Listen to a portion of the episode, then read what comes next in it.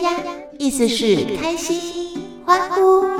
让我们一笔一画的勾勒出我们想要创造的独一无二人生。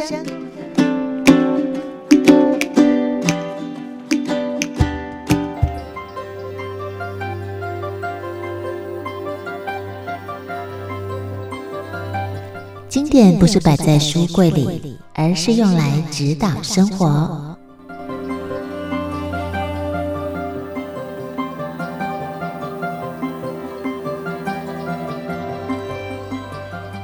好，亲爱的好朋友，来又到了我们礼拜一一起幸福的时间，来欢迎严定贤老师，老师好，二姨好，各位听众朋友，大家平安，老师平安。今天老师说，我们要来谈一谈荀子的理论，提到人为善不容易呀。战国时代的时候，那个叫百家争鸣，百花齐放啊，嗯、所以我也在我们节目里提过说。我们其实战国的东西是可以读一读的，你可以了解各式各样的想法。嗯、对，但是为什么到最后一定要归本到儒家？因为你当然可以有这样的想法，能有那样的想法，对不对？嗯哼。但是如果一个我们人间的，我们所谓的人间道没有一个教养的话哦，人间就变成丛林了。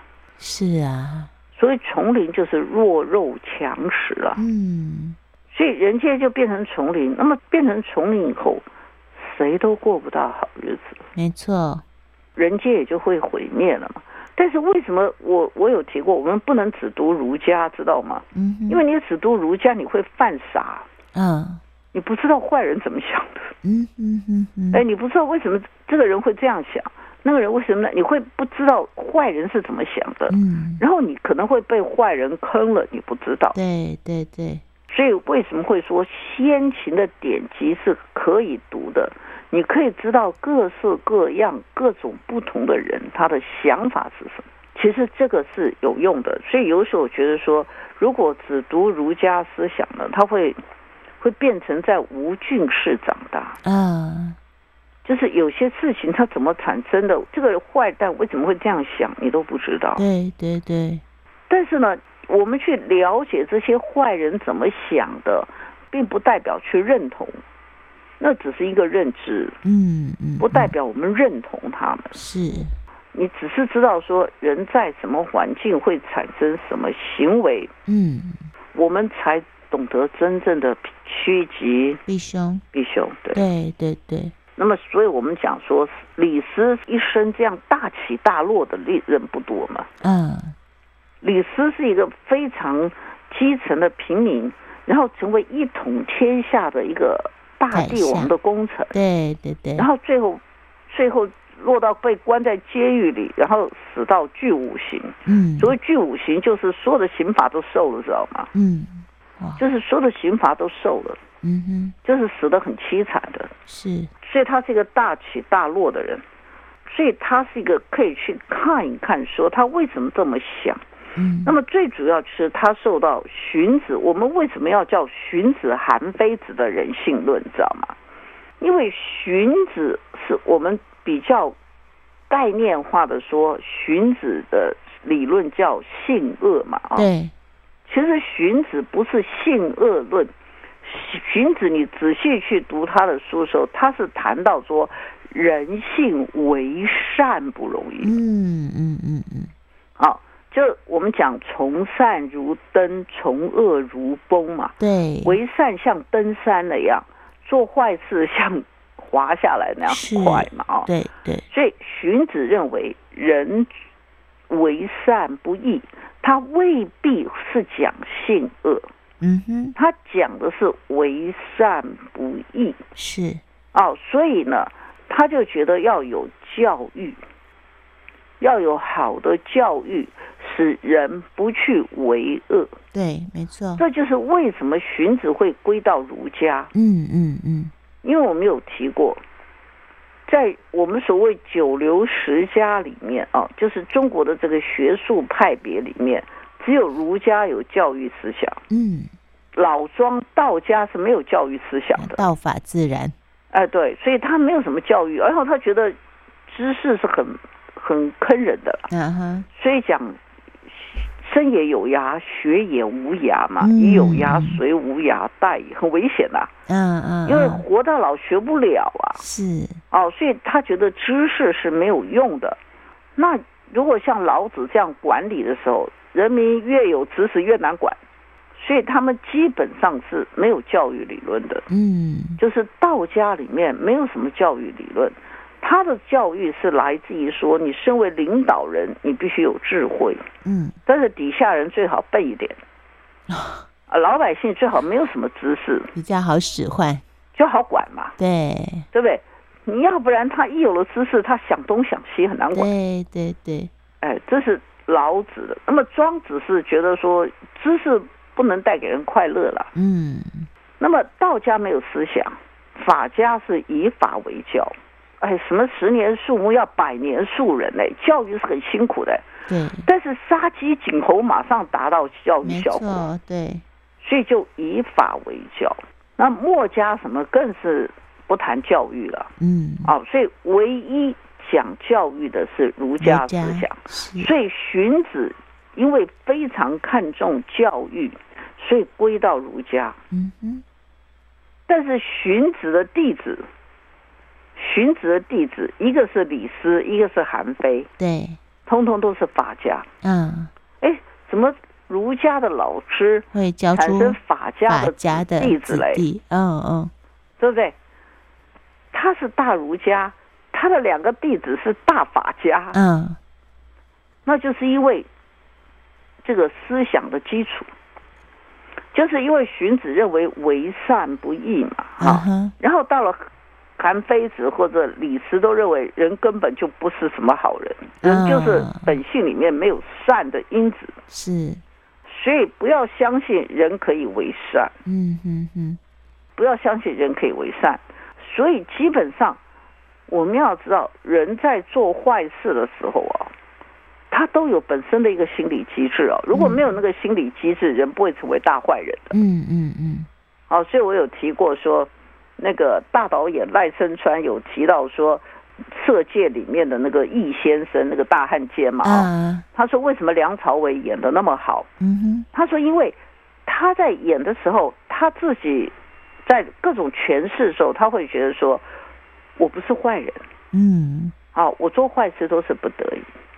他说：“如果一个人在演坏人的时候啊，觉得说，哎，我演我是坏人，他的坏人也不好的。嗯哼，他必须全就是一个心理建设，说我做坏事都是不得已，他就会演得很好。嗯、是是，所以他认为梁朝伟演得好，是因为他有这样的心理建设。嗯，这我们要知道，做导演本来就不容易。对，他这个话是一针见血。”是所有的坏人在做坏事的时候，他有他的心理建设或者他的心理机制，嗯、所以他才会做坏人的时候做的理所当然，对，做的义无反顾。是，所以你看，有些坏人是不可教化嘛，嗯，因为他那个心理机制已经变了。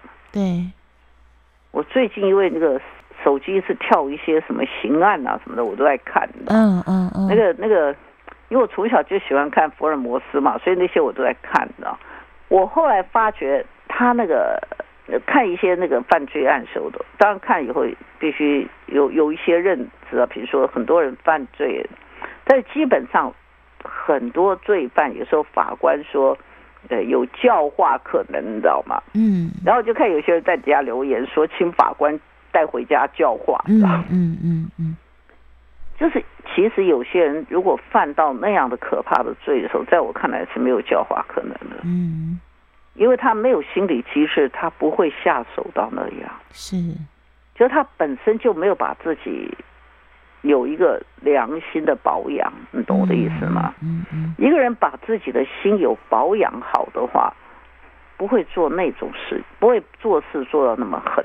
嗯。啊，这是这是我自己的看法，所以我会觉得说，人有的时候，我的老师说择交择交，嗯，慎择交。对，我觉得看有些的刑案哦，有些什么，很多人都是因为交友不慎，对，没错，误交损友，是，然后真的下场凄惨。是啊，一步错，因为人有时候是比狠，你知道吗？对对对，你没有那么狠嘛，你去跟这种人打交道，你当然就是输家嘛。嗯，所以很多时候，这个第一个要把自己的心保养好，第二个是遮交很重要。嗯，真的，我一再说，有些人虽然心狠手辣，可是里面目慈祥的是多得很的。嗯。所以不要以为讲话很贴心或什么就是好人，这个是也必须注意。知人知面不知心。对，因为他如果不是讲话那么贴心，他怎么贴上你嘞？是啊。所以孔老夫子讲美言不信嘛，啊，老子说美言不信嘛，嗯、那孔老夫子说听其言而观其行嘛。好，所以有的时候真的就是你必须知道人性的隐微。好，这个都是。我最近看了很多那个犯罪案以后，心里的感慨了，哈。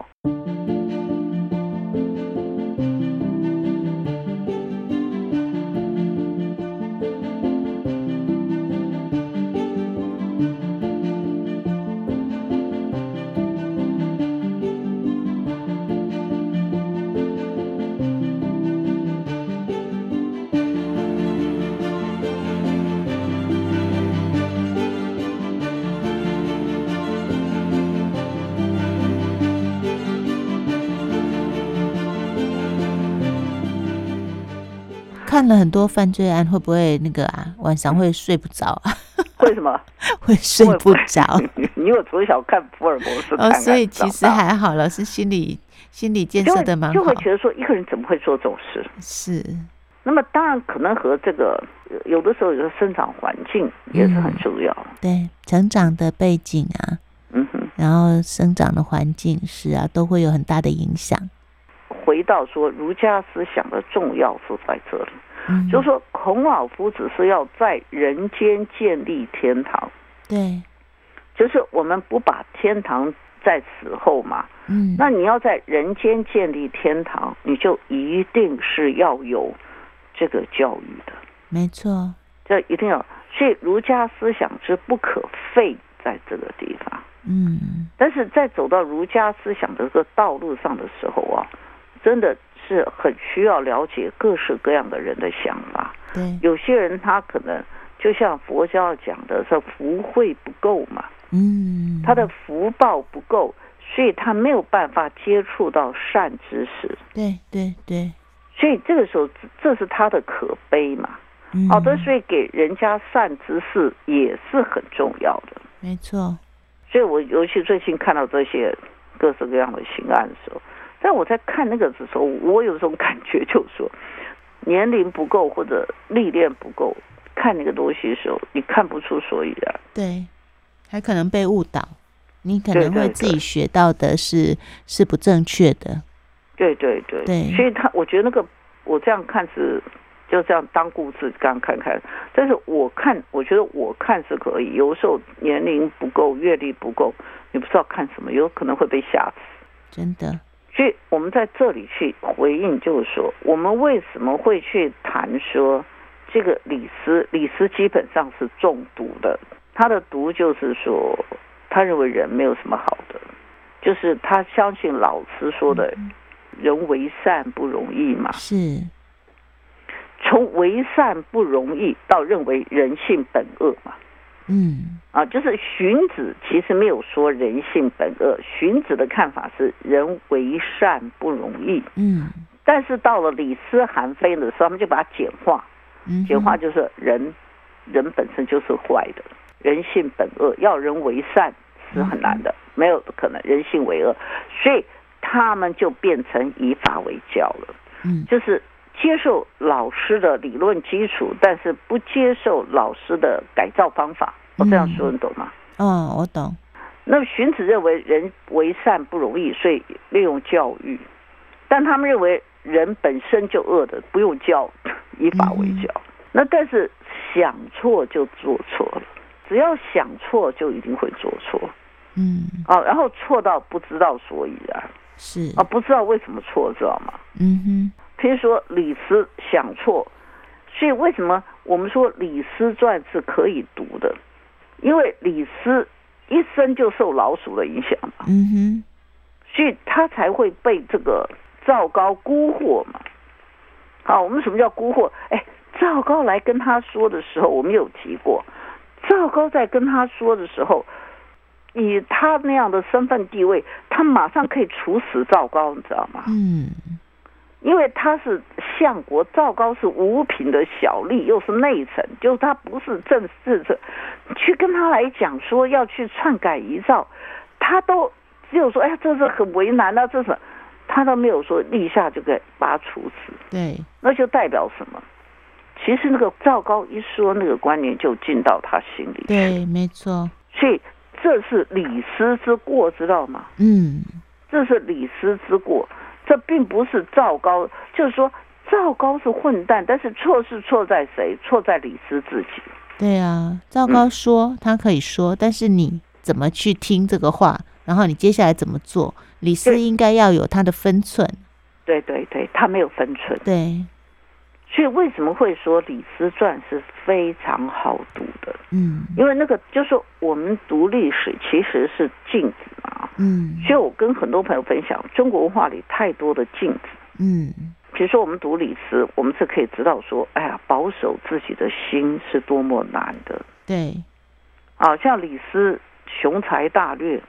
创建这么一个大的帝国，因为为什么说？因为大秦的法律是他制定的，嗯，哦，能制定这么一个大帝国的法律，这是很不容易的，嗯哼，哦，算是很雄才大略的，是，哎，可是就死在这一个问题了，就是小人啊，对，哎，他就被这个小人制约了，而且他自己是个伟大人物嘛，他也坑过人啊，嗯，他也坑了很多人，他才能在。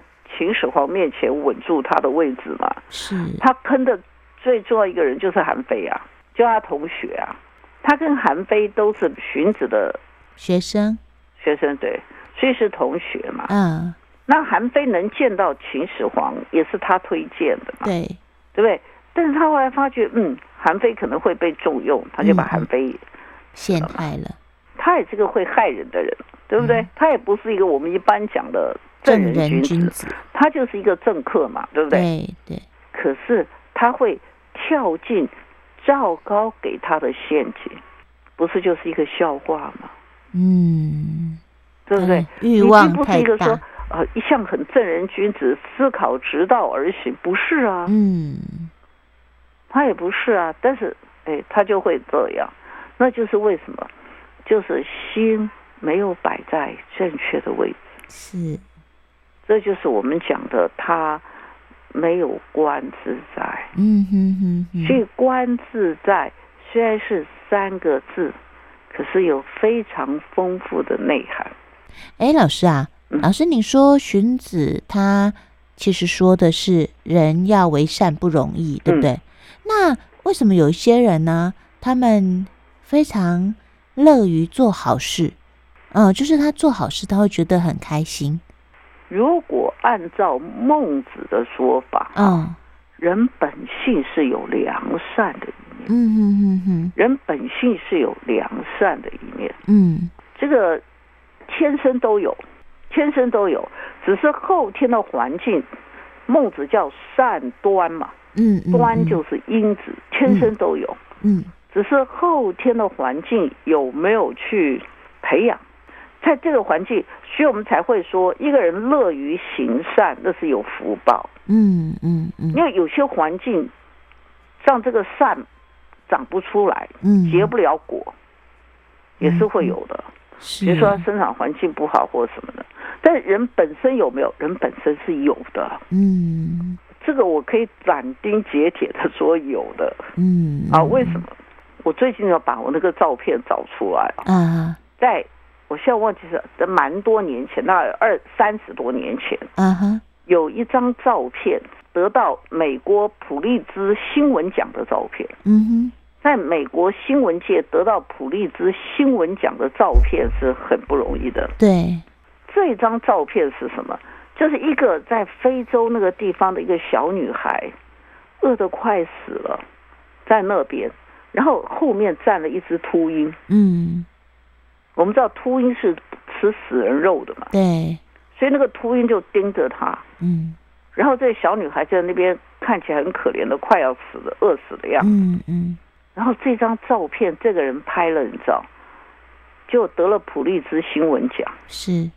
这个照片一出来得了奖，他为什么拍？因为这个照片的对比，对比嘛，就结果他得了新闻奖，三个月以后他就自杀了。嗯。为什么？因为一堆人问他说：“哎，你为什么不救他？嗯，你看他都快饿死了，你为什么不去处理？嗯，你为什么只拍照？那事实上，好像这小女孩的父母是去去领食物了。嗯哼，他只是先把这个照片拍下来，是啊，但是呢，他变得百口莫辩。嗯，所以他就自杀了。所以其实不代表说拍了这张照片之后他就置之不理，对不对？对。但是很多人就。断章取义，但是我们从他会去自杀，可见人性本善。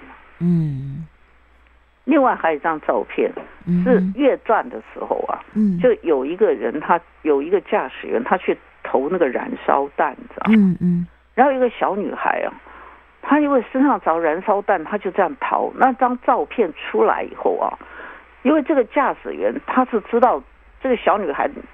被燃烧弹烧的是他投的弹，知道？嗯嗯，所以他终身心不安，所以即使结婚也离婚呐、啊，然后什么，直到后来他和这个小女孩见了面，后来这因为这张照片，所以这个小女孩后来被救到美国，嗯嗯，给他医疗是。哦，那小女孩为什么是赤身裸体？因为燃烧弹一着身以后，衣服要脱掉。嗯嗯嗯嗯。哦，要不然会烧到皮肤呢。是。所以后来她到美国，然后得到这个治疗，然后在美国也成立了幸福的家。然后知道这件事以后，她就和这个投燃烧弹人见面，然后说：“我已经不恨你了。”嗯。这个人心后半生心才安。嗯嗯。所以我会。会说孟子是很伟大。孟子说，每个人的心里面都有一个善良的因，嗯，这是没有错的，嗯。但是孟子也说，有这个因就是有这个种子，但这个种子能不能开花结果，还是看环境。对对对，有些人有这个环境让他开花结果，那就是有福报，有善报。是。有些人没有环境让他开花结果，嗯。那就是福报不够嘛。嗯。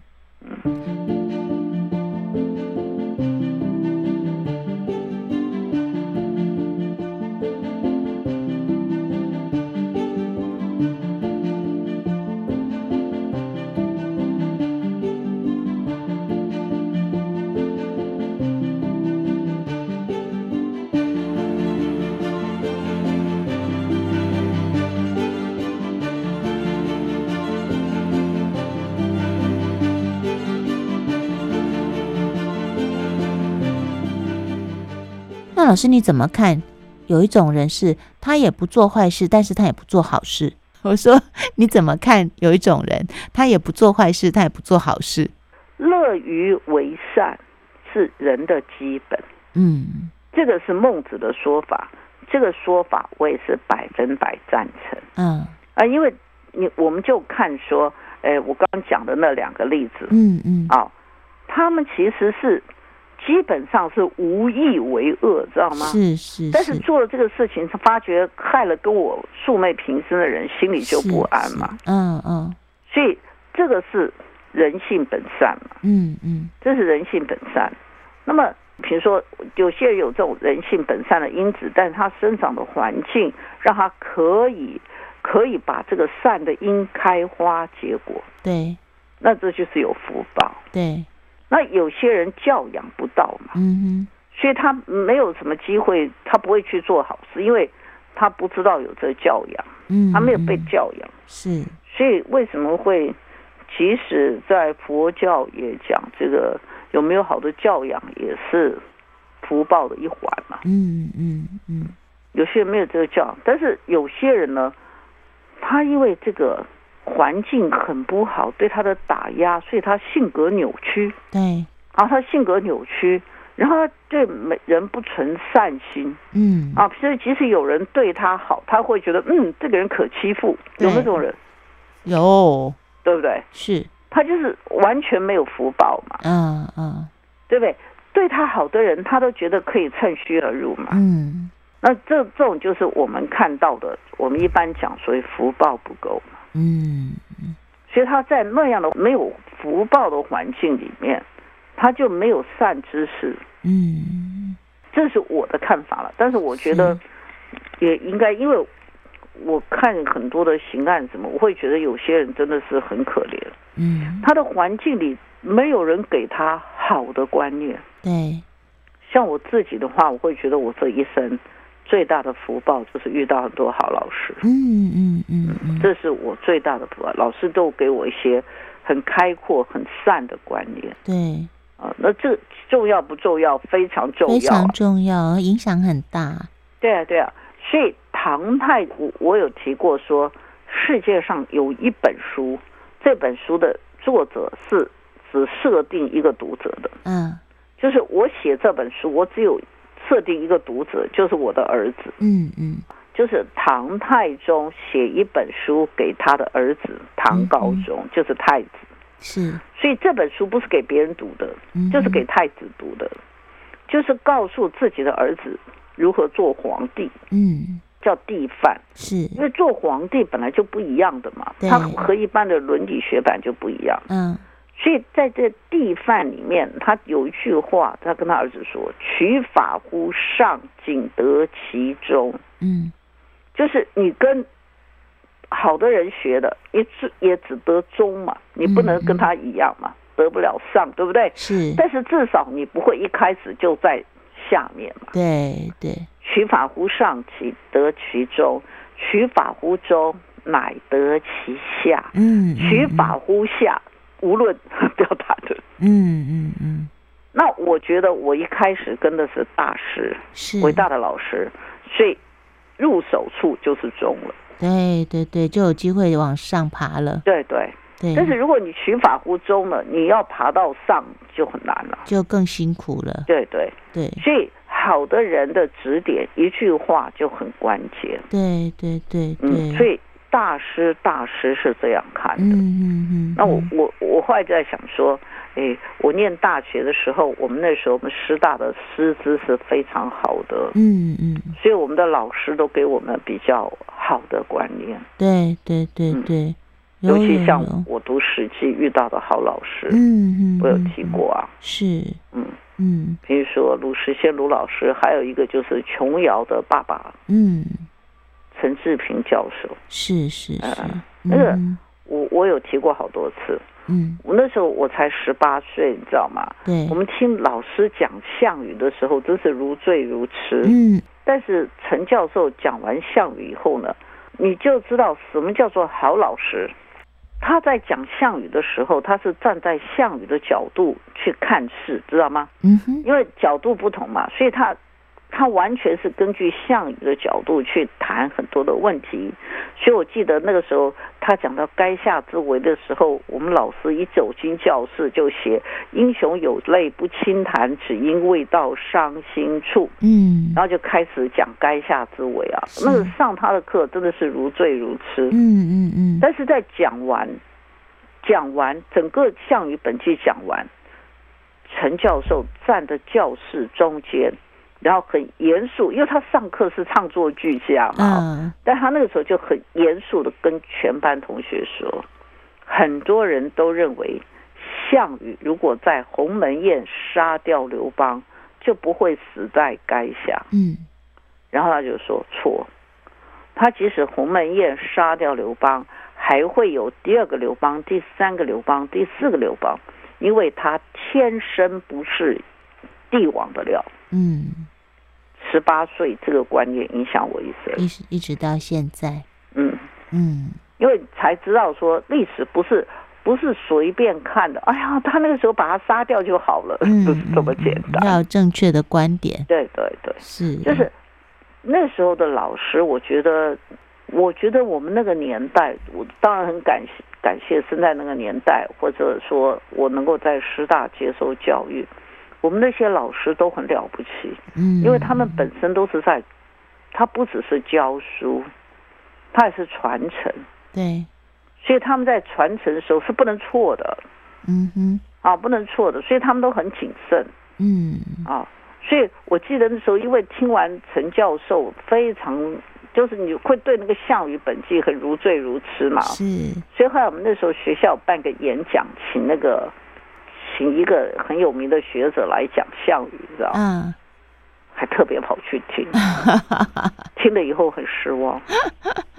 没有老师说的好，因为他只晓得站在项羽的本纪去讲项羽。嗯哼哼他不知道从历史的角度去看项羽，嗯，就是项哦，那项羽就是很倒霉啊，就遇到刘邦这样的人呐、啊，又是什么？然后他更不知道项羽一生的胡作非为，嗯，我们看历史人物绝对不是从他的观点看，要从历史的角度看，所以我们才会说要拉长了看，你才看得到真相。嗯嗯嗯嗯，所以听完那个演讲，会觉得好失望，怎么会这样？嗯 哎，那老师，我们这样子有把荀子的观念都分享完吗？呃，我们可能还要再讲一下哦，哦因为今天没问题。今天我们其实讲那么久，只是在讲一个观念，就是说历史不能不能切断的看，是要透过长远的时空给历史人物定位。对。然后第二个就是说，我们要知道说。李斯为什么有这样的结局？嗯，是不值得同情的。嗯哼，啊，那是他自己的事。但是李斯是很值得探讨的。嗯嗯。第三个就是李斯的问题，就是他的心没有摆在正确的位置。对。但是他是这么有功业的人。嗯哼。然后这么有功业的人，为什么有这个执着，有这个避障？是，就是因为他的教育。嗯，他接受他老师的这个人性为善不容易，嗯，啊，然后他在这个过程中，他撇掉了教育，而强调工业，嗯，他没有去谈到教养，所以他自己也欠缺教养，是是，他只谈工业，所以我们要知道，所以李斯那个时候，当他自己位极人臣的时候，他曾经感叹说：“我的老师说，在高。”这人到了高点的时候要注意。他说：“我现在应该是高点，但是我不知道我怎么怎么下来。”嗯嗯嗯。他那时候的位置是很高，对，他是相国，他的儿子娶的都是秦始皇的女儿，他的女儿嫁的都是秦始皇的儿子。嗯，算是位极人臣，但是他在处理持盈保泰这一块没有处理好。嗯，那为什么没有处理好？就是没有想好。是。没有问题，我们就下一次再就荀子的观点，然后请老师再跟大家。我们可能还要再把这个做一个做一个总结，因为我就一再说这个李斯，嗯、这个李斯的问题是他自己的问题，但是我们一直说李斯的问题是可以去研究的啊，嗯、虽然不值得同情，但是可以研究的地方是非常多的。是是是，好哦，那我们就下一次再听老师。继续就老师哦想要切入的点，然后把这个问题做一个完整的好这个结论这样子。因为本来应该很快就讲，但是结果又扯到一些哦，但没有关系，就是老师就是还是很希望大家能够通盘的，然后透彻的理解，就而且是整体，对对对对，不是说切成一块一块来看，是是是是，对，因为我自己感觉有些人在讲历史的时候，他会比较说。比较会说切成一个断面来看，嗯但是我们切成一个断面或者切出一个亮点来看的时候，你最后一定要把它摆在历史的长流当中。嗯，你就不能说呃只看一个面相，对不对？只看，比如说就像我们刚开始有介绍说，我们中国讲三国尽归司马氏，对不对？好，那司马氏是不是笑到最后的人？其实你就某一个点仿佛是，但是你如果再往后看。那就不是了。对对对，是，但是我们还是要看结论，而不是看那个点。对对对对对，嗯、真的好，没问题。那我们就下次再听老师精彩分享。好的，好的。那今天就先说到这里了。好的，谢谢谢谢谢谢老师，谢谢各位朋友。嗯，我们下次见。谢谢老师，谢谢。喜欢我们节目的朋友，不要忘了订阅伊比丫丫。我们下次见。